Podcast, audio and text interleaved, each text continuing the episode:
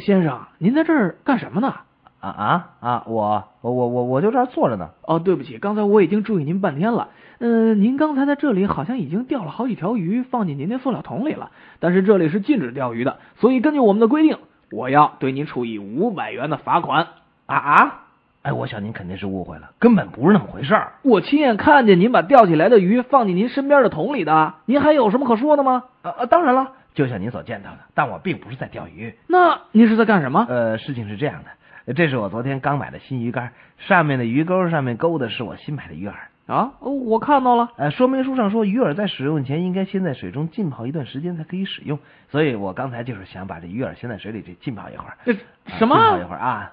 呃，可可是没想到这水里的鱼实在太讨厌了。我刚把鱼饵放在里面吧，他们就把我新买的鱼饵都给吃光了。你说我能不生气吗？我就把他们几个偷吃我鱼饵的鱼捞上来，放到我桶里，关他们一会儿禁闭，一会儿把他们都放回去。啊！太客气了，我要求对付。先生，什么事儿啊？我前些日子在你们店里买了老鼠药，但是回去以后发现老鼠们吃了以后根本没用。不可能啊！